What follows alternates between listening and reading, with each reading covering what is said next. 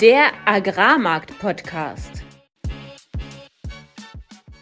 Im heutigen Podcast sprechen wir darüber, dass der Ölpreis massiv in der letzten Woche gefallen ist, dass China weiter auf Einkaufstour für Mais und Weizen ist und im Interview haben wir Atem und Ruben von Cefetra und sprechen über die Futtermärkte. Alles, was wir im heutigen Podcast besprechen werden, sind unsere persönlichen Meinungen von Philipp und von mir und keine Anlageberatung. Herzlich willkommen an diesem Donnerstag, dem 5. Oktober. Es ist 18 Uhr und es begrüßen euch wieder Philipp Schilling. Das bin ich, Landwirt und war zehn Jahre im internationalen Agrarhandel tätig. Und mein Name ist Fabian Wirzoch. Ich habe 2019 als Agrarhändler in Deutschland angefangen, anschließend in Genf gearbeitet und bin heute Energy Trader in Amsterdam. Fabian, wir haben heute zwei sehr spannende Gäste von einem auch sehr spannenden Unternehmen. Wer ist es? Ganz genau. Und zwar haben wir Ruben und Atem von Cefetra bei uns zu Gast, einem von Europas größten Futtermittelhändlern. Cefetra ist extrem aktiv im Markt und ganz nah dran an den Futtermittelproduzenten, die ihre Kunden sind und haben eine große Analyseabteilung auch dabei. Und das macht es so besonders spannend, heute zu diskutieren, was passiert in den Futtermittelmärkten, aber auch Themen wie beispielsweise, was wird die chinesische Nachfrage machen, was ja das Preisniveau als Ganzes auch betrifft. Und bevor es direkt ins Interview geht, erst nochmal die Marktupdates. Jetzt kommt kurz Werbung. Von den verschiedenen Absicherungsinstrumenten, die Landea anbietet, hatten wir bereits den Mindestpreis besprochen und den Durchschnittspreis. Jetzt gibt es aber viele Landwirte, die einfach noch mal ein bisschen mehr als den Durchschnitt erreichen wollen und da hat Landea genau das richtige Produkt. Genau, letzte Woche sprachen wir mit Malte und Arne vom Landea-Team darüber, dass sie das Produkt Entrust in den kommenden Monaten anbieten werden für die alte als auch die neue Ernte.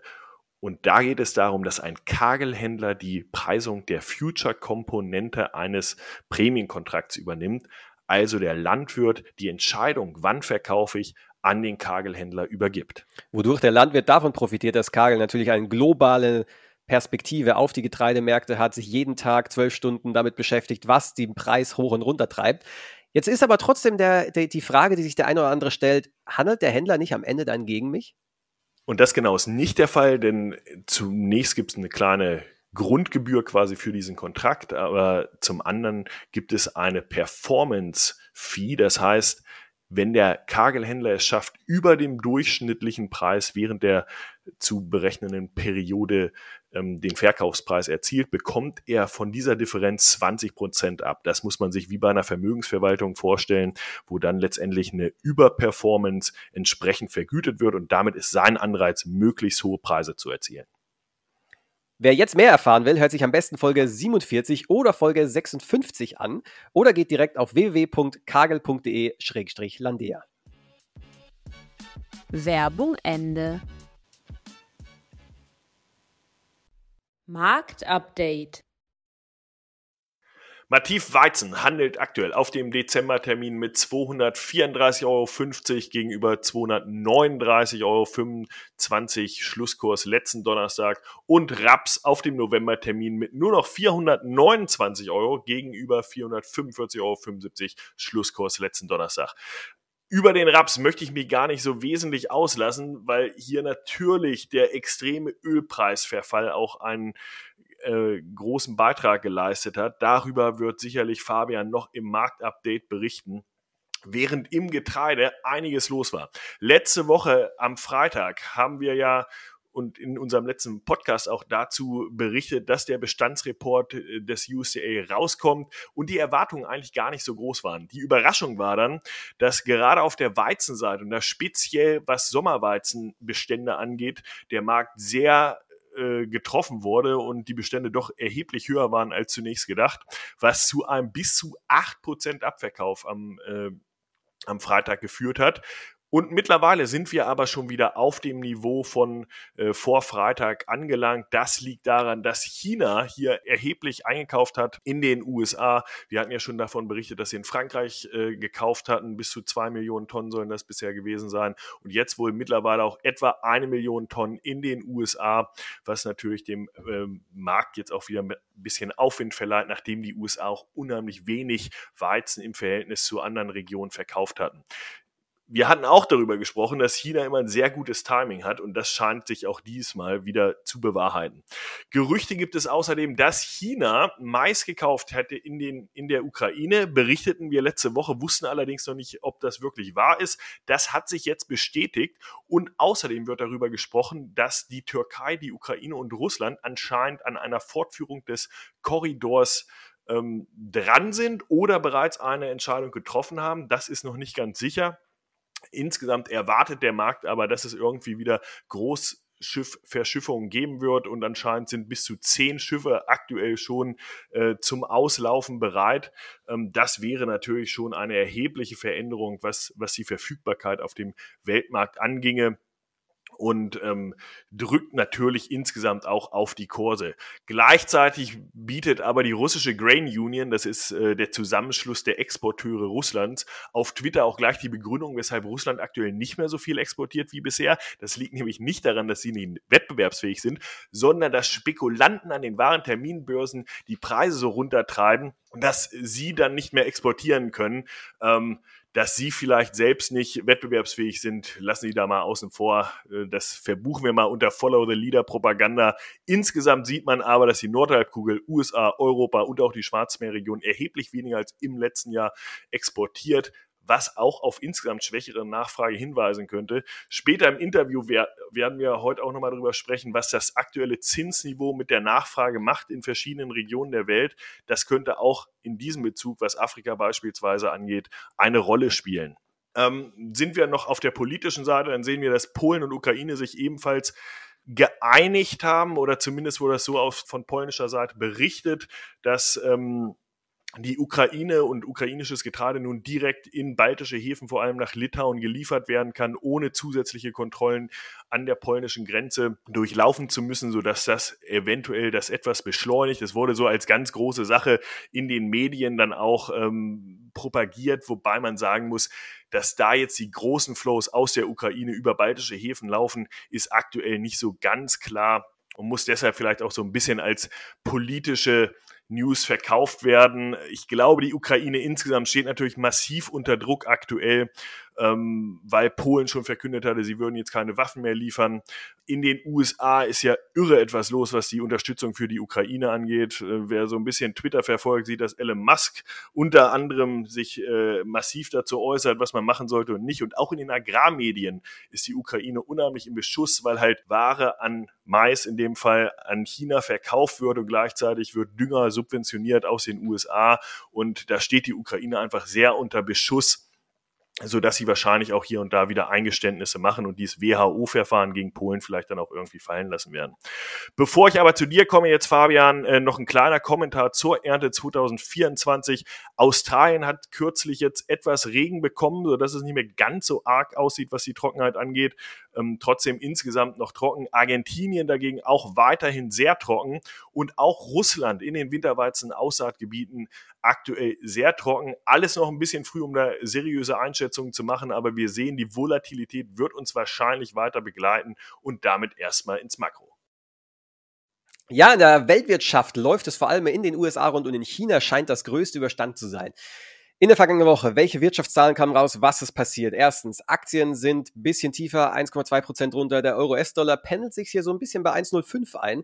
Woche auf Woche 0,4 Prozent runter, aber den Vogel hat eindeutig der Ölpreis abgeschossen, der 8,6 Prozent auf 83 Dollar pro Barrel fürs amerikanische Öl runtergekracht ist. Äh, zur Erinnerung, wovor, woher kommen wir? Vor einer Woche noch waren wir bei über 90 und das Hoch war fast 94 Dollar für das amerikanische Öl. Und jetzt ist die große Frage natürlich, nachdem wir so einen massiven Anstieg gesehen haben von Juli bis eben jetzt letzte Woche, dass wir jetzt auf einmal so eine starke Kehrtwende sehen, woran liegt das? Naja, erstmal die Rallye liegt und lag vor allem daran, dass Saudi und Russland ihre Ölproduktion senken und das auch bis Dezember. Das haben sie auch nochmal bekräftigt äh, in, in der vergangenen Woche. Bestätigen, dass sie die Produktionssenkung bis Jahresende weiter durchziehen wollen und das spiegelt sich global in den äh, Lagerbeständen nieder, die überall anfangen zu sinken, beziehungsweise in den USA schon an ihrem Fünfjahrestief sind. Und das war der Grund, warum die Ölpreise so nach oben, oben getrieben worden sind. Aber jetzt kommen zwei Faktoren zusammen. Erstens, die Benzinlagerbestände waren gestern überraschend hoch. Das hat zur Folge, dass der Markt sich Gedanken darüber macht, wie sieht es denn eigentlich mit der Nachfrage aus? Weil Rohöl wird ja in, in Benzin, Diesel und andere Destillate raffiniert. Dementsprechend, wenn die Nachfrage nach diesen Destillaten, also Benzin in diesem Fall, niedrig ist, dann bedeutet das am Ende auch, dass die Nachfrage nach Rohöl niedriger sein wird. Und das ist äh, das, was den Markt verschreckt hat. Äh, aber war nicht der Beginn des Abverkaufs. Der Beginn des Abverkaufs vor einer Woche ging eigentlich damit los, dass die ISM-Preise, also vom Institut für Supply Chain Management, befragt zu verschiedenen Dingen, zu den Aufträgen, zu den Preisen, wie es mit Angestellten aussieht, ob sie einstellen oder ob sie nicht einstellen, wie generell die Stimmung ist. Und äh, diese ISM-Survey, also Umfrage, hat indiziert, dass die Preise sinken. Und das ist natürlich erstmal eine wunderbare Neuigkeit für die US-Wirtschaft als Ganzes, weil dadurch auch signalisiert oder erhofft wird, dass die FED die Zinsen nicht weiter erhöht, weil wenn Preise sinken, naja, dann ist der Inflationsdruck niedriger. Das Problem an der Sache ist aber, dass Inflation äh, mehr oder weniger gleichzusetzen ist mit Rohstoffpreisen. Steigt die Inflation, dann steigen die Rohstoffpreise oder die Reihenfolge ist eigentlich sogar noch umgekehrt, nämlich steigen die Rohstoffpreise, dann beginnt die Inflation zu steigen und umgekehrt. Das heißt, was der Markt aktuell macht, was Hedgefondsmanager, Banken aktuell, was deren Entscheidungsgrundlage für Rohstoffe ist und da vor allem für den Ölpreis, weil eben der Ölmarkt einer der liquidesten oder sogar der liquideste Rohstoffmarkt ist, Denken wir, dass die Inflation steigen wird, dann kaufen wir Rohstoffe. Denken wir, dass sie fallen wird, dann verkaufen wir Rohstoffe.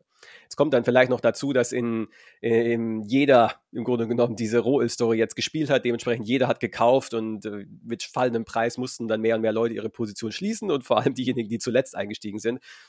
Perspektivisch, wenn man sich aber die US-Wirtschaft anschaut, dann kann man da nichts anderes als Stärke erkennen. Der Auftragseingang ist der stärkste seit einem Jahr. Die offenen Stellen sind deutlich höher als erwartet. 9,61 Millionen offene Stellen. Das muss man mal ins Verhältnis auch setzen zu den Arbeitslosen. Es gibt 6,4 Millionen Arbeitslose in den USA, 9,61 Millionen offene Stellen. Das heißt, es gibt nicht genügend Arbeitslose für die offenen Stellen, beziehungsweise es gibt viel zu viele Nachfrage nach, nach Arbeitskräften, die nicht da ist, was perspektivisch eigentlich wieder inflationär ist. Aber zurück zu den eigentlichen Wirtschaftszahlen, nämlich Einkommen sind, äh, Einkommen steigen, Konsum steigt, deswegen auch relativ stabil, 4,9 Prozent pro Jahr, wenn man das mit Zinseszins hochrechnen auf das Jahr, dann wären das 4,9 Prozent. Handelsbilanz überraschend weniger negativ. Die Exporte sind ta tatsächlich relativ hoch, 1,6 Prozent. Fünf Monats hoch. Lagerbestände, das heißt Lagerbestände der Industriegüter bei den Unternehmen fallen seit sechs Monaten in Folge. Das ist auch ein gutes Zeichen, weil, naja, wenn Lagerbestände steigen, dann bedeutet das, dass die Unternehmen ihre Waren nicht loswerden. Aber bei linkendem Lagerbestand ist dann eben das Umgekehrte der Fall. Das heißt, wenn man es zusammenfasst, in den USA haben wir eine Inflation, die sinkt. Wir haben Preise bei den Unternehmen, die sinken. Wir haben Einkommen und Konsum, der stabil steigt. Die Aufträge sind hoch, die Exporte sind hoch, die Lagerbestände äh, fallen. Es ist eigentlich die beste aller Welten. Und genau in, diesem, in dieser Situation waren diese schwache Benzinlagerbestände ein kleiner Schocker, der dann eben den Ölpreis nach unten getrieben hat. Aber was leider auch dazu kommt, ist, dass eine starke Wirtschaft perspektivisch eine steigende Inflation bedeutet. Und die Folge für den Anleihenmarkt war, dass die Zinsen am Anleihenmarkt gestiegen sind und die Aktien runter. Das heißt, Ölpreise sind gesunken, weil die Wirtschaft schwach ist und Anleihezinsen sind gestiegen, weil erwartet wird, hey, die Wirtschaft ist schwach und gleichzeitig fällt die Inflation weniger stark. Das heißt, hohe Inflation, niedrige Wirtschaft, höheres Risiko für Bondhalter. Das hat am Ende dann auch den Aktienmarkt nach unten gedrückt. In Europa, der Trend setzt sich fort. Einzelhandelsumsätze, Exporte in Deutschland äh, auch negativ, minus 1,2 Prozent. Inflation sinkt weiter, mittlerweile 4,3 Prozent Inflation in der Eurozone nur noch. Also alles aus der Perspektive ziemlich gut. Und zum Abschluss noch kurzes Wort zu China. China das Gröbste scheint überstanden zu sein. Stahlwerke sind 90 Prozent ausgelastet. Der Markt erwartet auch, dass das so bleibt. Der Baltic Dry ist auf dem 11-Monats-Hoch für Cape Size. Was heißt das? Das heißt, dass die Nachfrage nach Schiffen, dass die Nachfrage nach Transportkapazität sehr hoch ist, weil der Baltic Dry Index eben misst, wie hoch die Nachfrage nach Schiffen ist, was nämlich ein Schiff pro Tag kostet. Und wenn dieser Index steigt, dann gibt es halt mehr Leute, die was transportieren wollen. Und das bedeutet in diesem Fall, da es sich um Cape Size Schiffe handelt, die größte Schiffsklasse, die 150 bis 200.000 Tonnen laden können, dass damit vor allem Schüttgüter, das heißt Erz und Kohle transportiert werden. Und die, wie wir in diesem Podcast schon häufig besprochen haben, gehen eben vor allem nach China. Das heißt, die chinesische Wirtschaft scheint Anzeichen zu haben, dass sie jetzt doch wieder anzieht. Nachgefragt. Über unsere Instagram-Seite haben wir schon lange von euch die Frage bekommen, ob wir nicht mal eine Folge über Futtermärkte machen könnten. Verbunden häufig mit dem Kommentar, dass wir sehr äh, regelmäßig die Perspektive des Ackerbauens einnehmen, was bei Philips Hintergrund als Ackerbauer vermutlich auch wenig überraschend ist. Wir haben lange gesucht und freuen uns deswegen heute ganz besonders, dass wir zwei ausgesprochene Experten bei uns zu Gast haben, des Futtermittelhändlers C. Cefetra ist seit 125 Jahren, seit über 125 Jahren in dieser Branche aktiv, in über 20 Ländern, 660 Angestellte. Und heute bei uns zu Gast haben wir Ruben Kreyefeld, Operations Manager und Mitglied des Cefetra Management Boards in Rotterdam und Artem Hammerschmidt, Senior Analyst in Hamburg. Herzlich willkommen bei uns im Podcast. Stellt euch und Cefetra doch gern mal für unsere Zuhörer vor. Ja, danke Fabian. Ähm, lass ich mal anfangen. Ich bin Ruben, 39 und seit 15 Jahren äh, arbeite ich bei Svetra. Und äh, ja, ich bin ein großer Fan von Podcasts und äh, ja, dann äh, danke auch für die Einladung, dass ich hier äh, bei die Podcast von äh, reden kann über Svetra und über die Markt. Freut mich auch. Und äh, ja, zwei, mal, zwei Personen, Atem sagt einfach mal kurz Hallo, denke ich. Und dann kann ich mal etwas über Svetra sagen. Ja, hallo alle zusammen. Ich bin Artem Hammerschmidt, bin seit Oktober 2021 ein Teil vom Marktanalyse-Team bei Cepetra und hauptsächlich für die Recherche von globalen Märkten von pflanzlichen Ölen sowie auch Biokraftstoffen zuständig. Zusätzlich verfolge ich die Entwicklung auf den Märkten von Rapsat und Sohnsaat sowie deren Produkte. Das heißt, äh, es geht äh, nicht nur um die, um die Öle, was ich analysiere, sondern auch um die Ölkuchen, also Futtermittel, vor allem Rapsschrot und Sonnenschrot. Ja, und ähm, ja, wegen äh, Cevetra, wie ist Cevetra, was machen wir? Du hast das schon ein bisschen gesagt, Fabian, 125 Jahre, 1899 angefangen, Kooperation und äh, zehn Jahre zurück sind wir verkauft bei alte äh, Aktienhalters nach eine neue Kooperation BayWa. Wir sind 100% Unterteil von BayWa. Ähm, ja, wir machen in äh, verschiedenen Ländern äh, Handel, und Logistik. Äh, das ist äh, sehr, sehr wichtig zusammen zu sagen, nicht nur Handel, aber auch die Logistik. Ähm, nach unseren Kunden und unsere Kunden sind die Mischfutterproduzenten. Und äh, ja, das, äh, das ist eigentlich äh, das äh, Wichtigste, was Petra macht. Aber in der Zwischenzeit ähm, ja, sind wir auch mehr und mehr Richtung Energie und Food.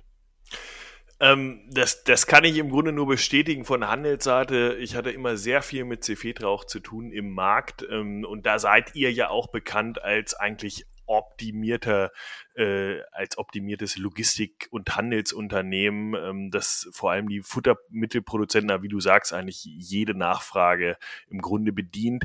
Könnt ihr noch mal so ein bisschen beschreiben, wie sieht eigentlich eure Aufgabe oder wie seht ihr selbst eure Aufgabe im Markt und für eure Kunden und in welchen Bereichen seid ihr vielleicht in den letzten Jahren auch vor allem gewachsen? Ursprünglich sind wir angefangen mit dem Kundenbereich in, in, äh, in äh, Futtermittel.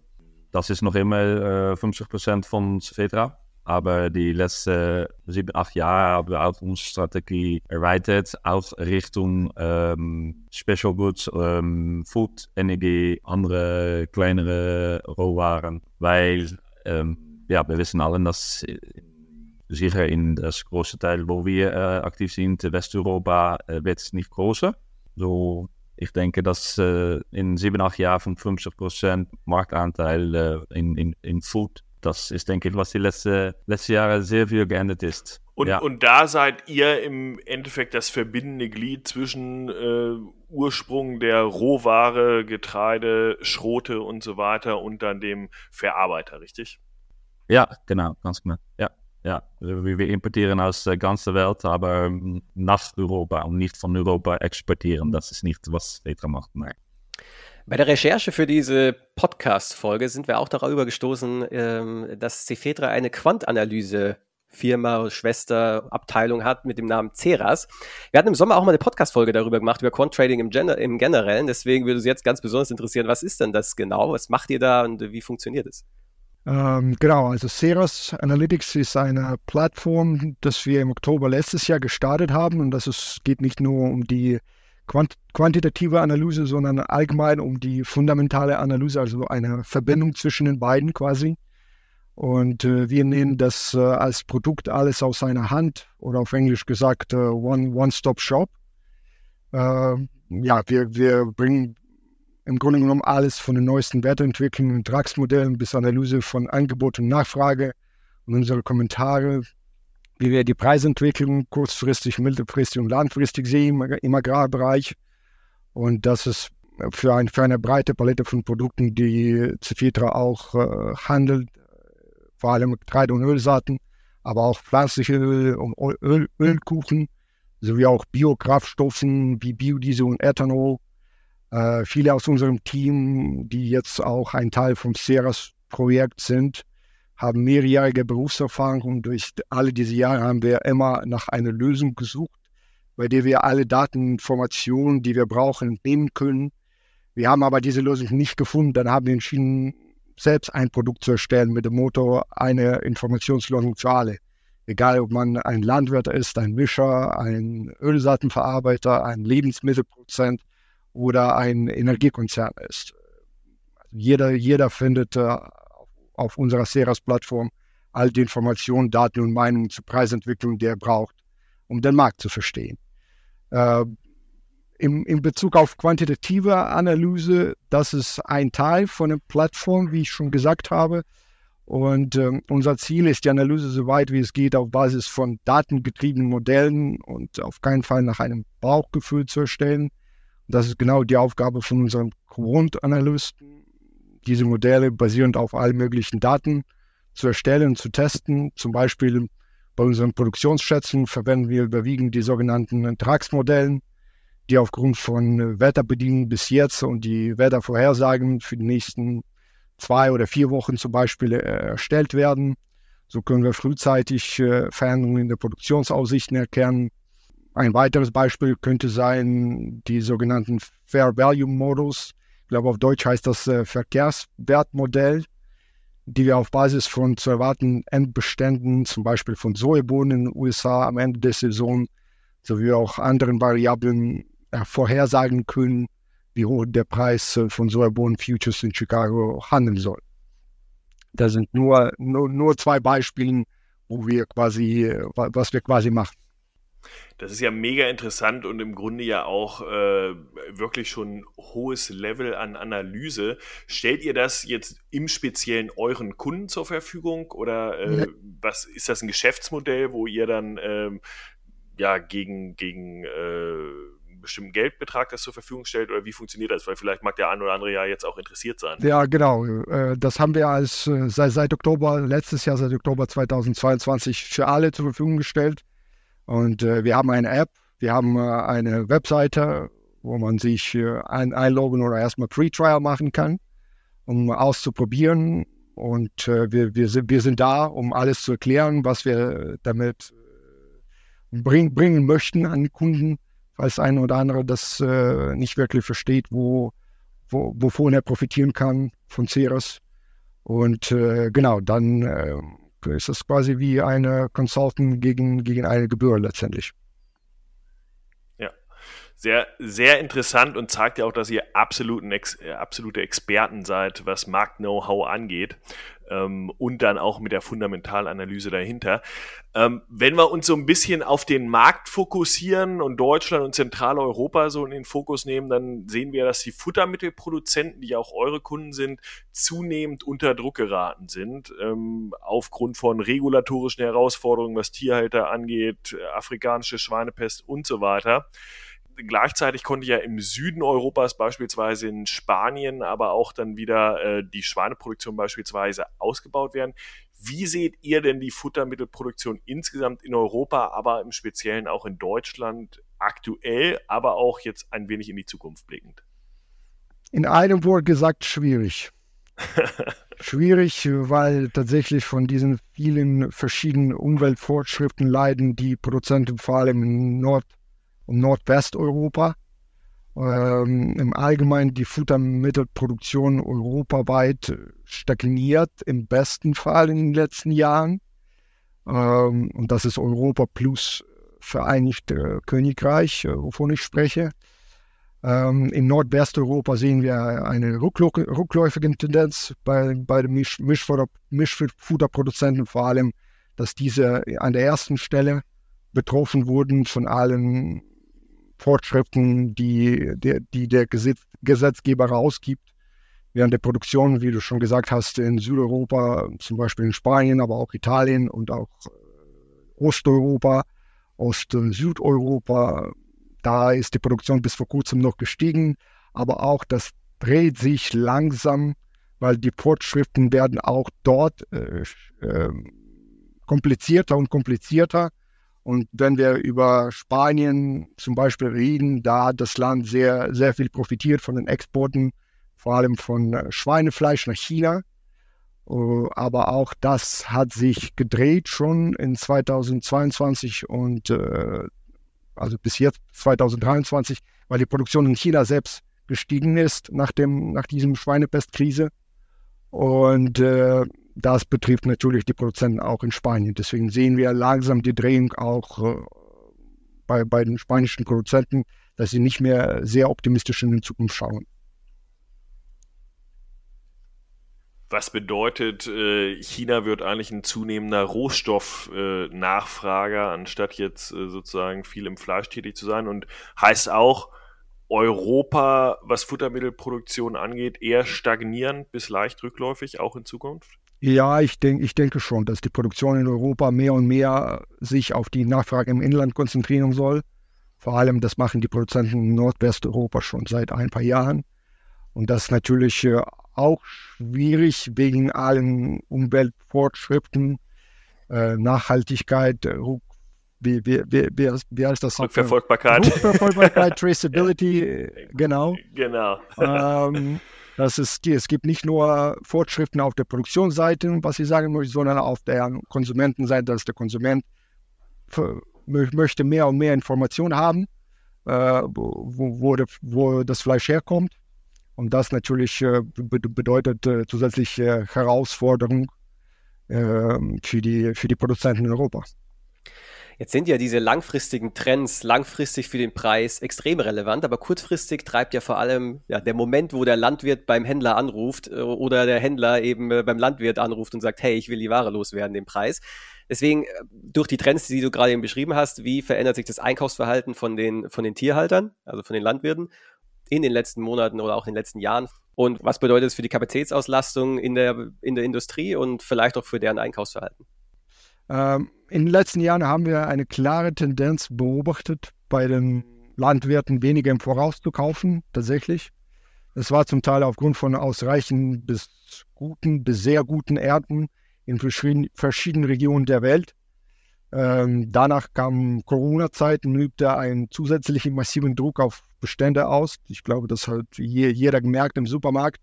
Früher, wenn man Samstagabend noch den Supermarkt reinkommt, da waren, äh, waren alles noch da und äh, während der Corona-Zeiten ist die Situation sich stark verändert und jetzt findet man kaum was Samstagabend. Und das ist tatsächlich auch nicht nur bei den Supermärkten, sondern auch bei, bei Geschäften, wo die, die, die Bestände früher aufgebaut wurden, zumindest kurzfristig. Also diese, diese Tendenz äh, hat, hat, hat sich quasi gedreht im, vor Corona-Zeiten, aber dann die Corona-Zeiten hat, haben alles äh, nur verschlimmert. Und seit dem starken Einstieg der Energiepreise im letzten Quartal von 2021, wenn ich das richtig im Kopf habe, haben wir viel mehr Preisvolatilität auf den Märkten. Also das sollte eigentlich dazu führen, dass die Landwirte jetzt mehr im Voraus kaufen soll, sollten, äh, wenn der Preis stimmt. Äh, allerdings, äh, diese bleiben aber weiterhin sehr verhalten aufgrund von gestiegenen Kosten, letztendlich aufgrund von gestiegenen Zinssätzen. Interessant ist äh, zu erwähnen, das ist aber nicht überall der Fall. Also in Europa schon grundsätzlich, aber zum Beispiel in China sehen wir, dass die Zinssätze kaum verändert wurden. Und als Folge davon ist es jetzt günstiger für die Welt zusammengenommen, die Bestände in China zu aufbewahren. Vielleicht ist es auch äh, eine Funktion des Marktes gewesen, dass China viel mehr Sojabohnen und pflanzliche Öle in den letzten zwölf Monaten importiert hat, als das Land tatsächlich braucht, um die Bestände im Inland aufzubauen. Also diese Differenz zwischen Zinssätzen, zwischen den Kosten von, vom Geld, spielt da äh, eine zunehmend entscheidende Rolle auf dem Markt. Das ist ja ein super interessantes Thema, äh, was, was Chinas Nachfrage angeht, im Speziellen, wenn wir so daran denken, okay, was, was könnte denn noch eine bullische Story für diesen Markt sein? Also könnten irgendwann die, die Preise auch äh, mal wieder erheblich steigen, ist ja immer die Voraussetzung, dass China eigentlich mit Nachfrage in den Markt kommt. Wie du sagst, in, in bestimmten Produkten haben sie das ja bereits auch schon gemacht. Ähm, wie seht ihr das denn, wenn du jetzt sagst, okay, die bauen Bestände auf, auch äh, kann ich vollkommen nachvollziehen, die haben geringe Zinssätze, das macht für die Sinn, während bei uns die Zinssätze hoch sind, wir wollen eigentlich keine großen Bestände haben. Denkt ihr denn, diese Nachfrage wird anhalten? Sehen wir da eine konstante oder steigende Nachfrage Chinas oder ähm, seid ihr da eher zurückhaltend aufgrund der ganzen Rezessionsängste, die ja auch diskutiert werden in den letzten Monaten im Grunde? Äh, ich würde sagen eher, eher das Zweite. Also wir schätzen die Nachfrage in der Saison 23, 24 äh, höher als in der Saison 22, 23. Das, das ist klar. Das ist vor allem auf, weil am Anfang von 20, 22, 23 hatten wir noch diese starke Regulierung äh, von, von, von, von Corona und äh, Mobilität von, von der Bevölkerung. Das haben wir jetzt in 23, 24 nicht mehr.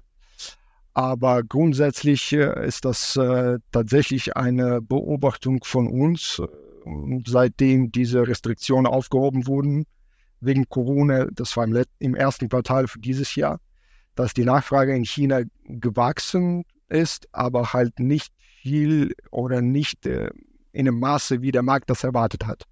Deswegen ist, äh, spielen auch schon viele Probleme, wirtschaftliche Probleme in China eine, eine Rolle und eine, eine, machen eine negative Auswirkung auf die Nachfrage insgesamt. Deswegen rechnen wir mit, einer, mit einem Wachstum in China, aber halt nicht im Vergleich zu dem Wachstum in den letzten zehn Jahren im Durchschnitt. Wenn wir über Corona sprechen, eine der ja, größten Krisen in den letzten Jahrzehnten, äh, dann müssen wir auch unbedingt über den Ukraine-Krieg sprechen, eine der größten Krisen, die direkt darauf folgte. Wie hat denn die, der Ukraine-Krieg die Warenströme innerhalb von Europa verändert? Ähm, und vor allem auch, was passiert in den nächsten Monaten oder was erwartet ihr für die nächsten Monate in Bezug auf Warenströme? Ja, das ist eine sehr gute Frage, Fabian. Ähm, was wir gesehen haben die letzte Zeit, ist, dass jede Mal war das, geht die Korridor weiter, ja oder nein, ja oder nein. Äh, ja, geht es doch weiter, dann wird doch alles ähm, Schwarzmeer äh, geladen und Richtung Westeuropa. Jetzt ist es schon eine lange Zeit, dass es nicht, äh, dass er keinen Korridor mehr gibt. Ähm, was wir merken ist, dass viele Alternativen in die, in die Zug äh, gesucht werden. Aber dass in der Zwischenzeit ähm, das auch ähm, sehr schwierig ist. Nochmals, das wird schwierig zu sagen. ähm, ja, aber das wird sehr, sehr groß Support bei äh, äh der EU ähm, wird auch große neue Einschreibungen von neuen Initiativen äh, wieder ausgeschrieben um 7 Billionen ähm, neue Projekte. Aber an die andere Seite sehen wir auch, dass äh, da Baustellen sind, äh, ist altmodisch ein bisschen hier und da und das ist eigentlich kein 100% Alternativ für das Schwarzmeerverladung. Ähm, dann frage ich auch ab, Reni, äh, Ismail, wo jetzt viel äh, ukrainische Ware äh, das Idee war, um zu laden, das ist jetzt auch leider äh, viel bombardiert. Ähm, so, das ist auch nicht so einfach, um da jetzt die, die Dampfers zu laden. So, was wird das in die Zukunft bringen? Ich kann es noch nicht sagen. Allen sind Alternativen ansuchen, aber äh, ich glaube, gestern oder vorgestern hat schon Ukraine gesagt, äh, die Preis, um mal in Europa die Waren wegzubringen, das, das ist so teuer, das kostet so viel Geld, eigentlich äh, ist das fast nicht mehr zu bezahlen. So es ist eine interessante Zeit, wie das entwickeln geht. Und doch ist es noch immer äh, impressiv, wie viel Waren die wegladen äh, aus Ukraine. Ich habe eigentlich keine deutliche Antwort. Alle, alle Betriebe inklusive Cefetra sind Suchende nach Alternativen. Aber war es denn, denn jetzt möglich, oder das wurde ja viel aus der Ukraine auch gemacht, dann, äh, wie du sagst, per Zug verladen, sind die Kapazitäten da mittlerweile am Maximum? Also laufen wir quasi volle Full Blast aus der Ukraine Richtung Zentraleuropa oder ist da noch was möglich, indem man noch mal ein paar Züge dazu bucht? Also wie, wie sieht so von der Auslastung her aus? Ja, ähm, Spotmarkt ist äh, nicht verfügbar, sowieso. Äh, lange Termin äh, kannst du vielleicht noch etwas äh, finden, aber das Ding ist, wenn da so viele Baustellen und Entsorgungen sind, dann ähm, ist die Kapazität wird noch kleiner, weil äh, ja, das ist deutlich. Und ähm, danach ist es auch so, dass Personenverkehr noch immer Vorrang hat auf, äh, auf die, die Waren. Ähm, ja, und das, das bringt auch noch weitere Entsorgungen mit. Und dann bin ich auch gespannt, was jetzt die Wahl in Slowakien zum Beispiel äh, bringen soll in Zukunft. Weil das ist ein wichtiges Land, um, um Züge umzu, äh, äh, von das ukrainische äh, gleich, gleich nach äh, das deutsche oder das Slowak europäische gleich. Das bedeutet ja. im, im Endeffekt, wenn, ja, wenn Slowakien das Ganze wieder schwieriger gestalten sollte, dann, dann ist eher so, dass das die Flows verringert, als, sag ich mal, dass noch mehr möglich ist, per Zug aus der Ukraine rauszubringen. Inwieweit spielt Niedrigwasser, das haben wir ja in den letzten Jahren auch immer wieder gesehen und dieses Jahr spielt es ja auch schon zum Teil eine Rolle. Ähm, und, und bedeutet das was auch für diesen Flow oder, oder ist das eher ein zentraleuropäisches oder äh, deutsches, niederländisches Problem?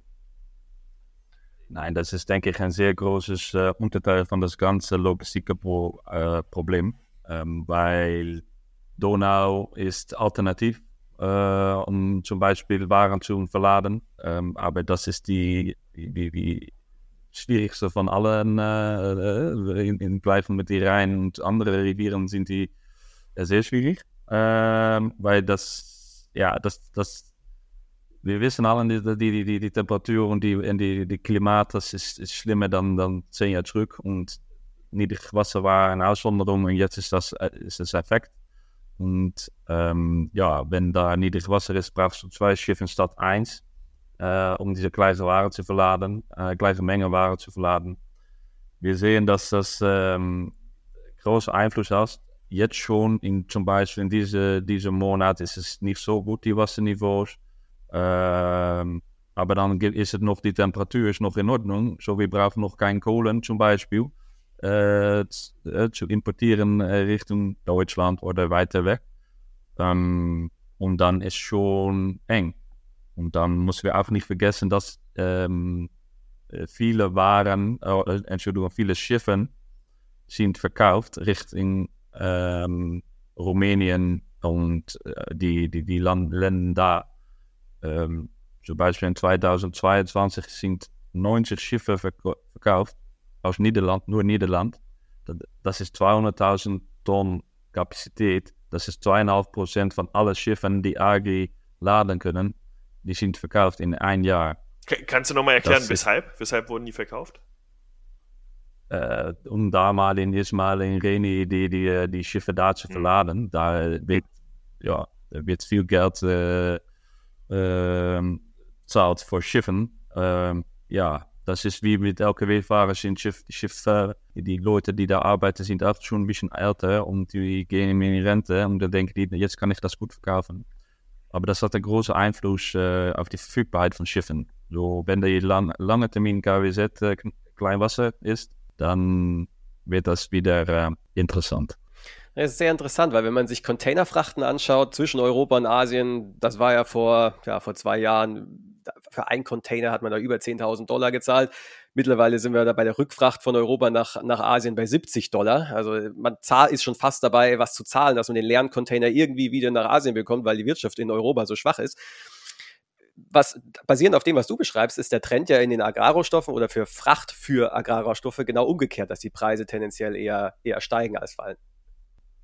Ja, das ist eigentlich mehr meine Erwartung, dass das passieren geht, weil was die komische Situation, die, da, die gerade passiert, ist, dass zum Beispiel, das gibt Niedrigwasser, ähm, die, die äh, Gasölpreise sind sehr hoch, aber doch ist die Spotmarkt, ist, ist, ist, ist, ist, ist das nicht inkalkuliert.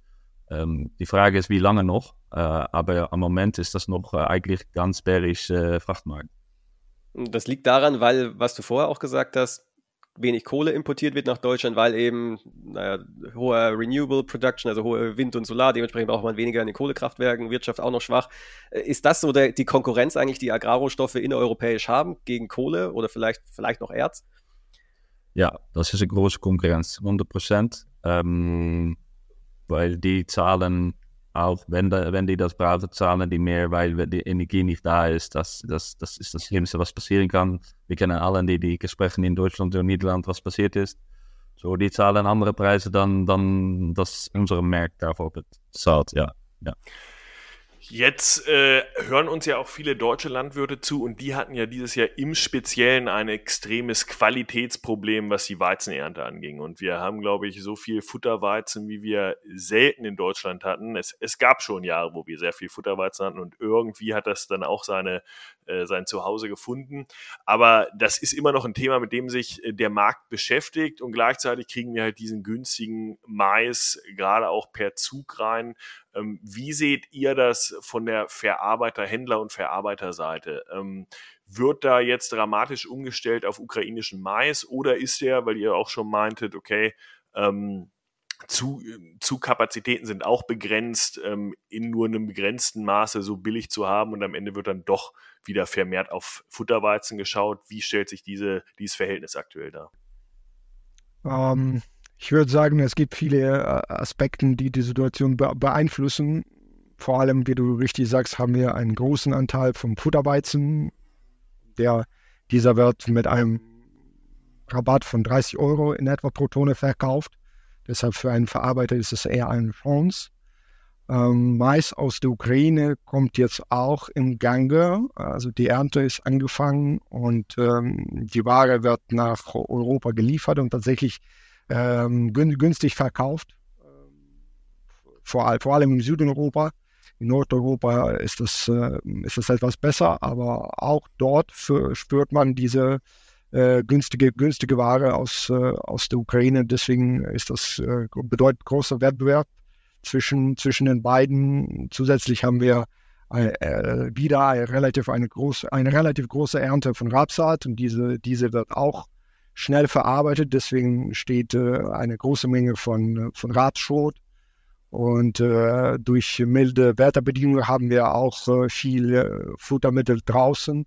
Deswegen bleiben viele Kühe und Rinde draußen länger als, als normal in diesem Jahr. Und äh, das äh, übt alles einen, einen Druck auf, auf den Futtermittelmarkt. Deswegen ist es für, für einen Mischer natürlich gut. Der kann, der hat ein, eine große Auswahl von verschiedenen, von verschiedenen Rohstoffen. Aber gleichzeitig für die, für die Bauern, die jetzt äh, mit mehr Futter, Futterweizen kämpfen äh, im, im Lager, das ist natürlich nicht gut. Also bedeutet aber auch, dass ihr diesen äh, Druck, den wir aktuell auf die Futtergetreide sehen, durch Mais, aber auch durch, den, durch die Verfügbarkeit von Futterweizen einfach in Zentraleuropa, dass das noch anhalten wird. Also dass das jetzt kein Phänomen ist, das irgendwie nächsten Monat dann vorbei ist, ähm, sondern dass wir durchaus auch weiterhin günstiges Futtergetreide sehen. Ja, wahrscheinlich für die erste Hälfte der Saison 23, 24 wird das tatsächlich der Fall sein. Äh, es ist auch äh, wichtig, dass äh, Europa grundsätzlich nicht besonders wettbewerbsfähig ist auf dem Exportmarkt von, von Weizen, da wir noch viele, viele Exporte aus Russland sehen. Und jedes Mal, dass der Markt denkt, ja, der, Russland wird nicht, nicht wettbewerbsfähig sein, weil sie haben einen Preisboden eingeführt, aber anscheinend geht das nur für, wann, wann, wann sie das möchten sozusagen und deswegen bleiben sie bis, bis äh, weiterhin äh, wettbewerbsfähig, wettbewerbsfähig.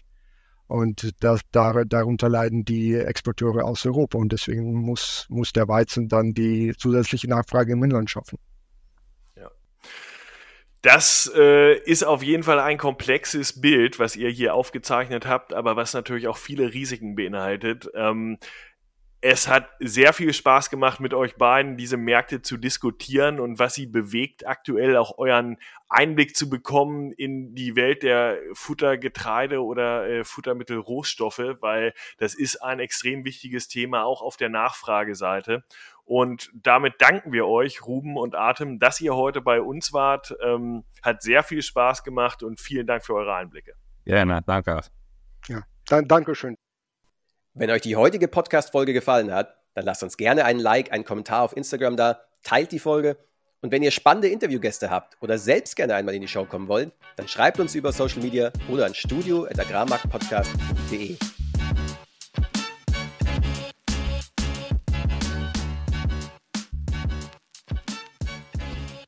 Produktion, Schnitt und Marketing Julius Schulte.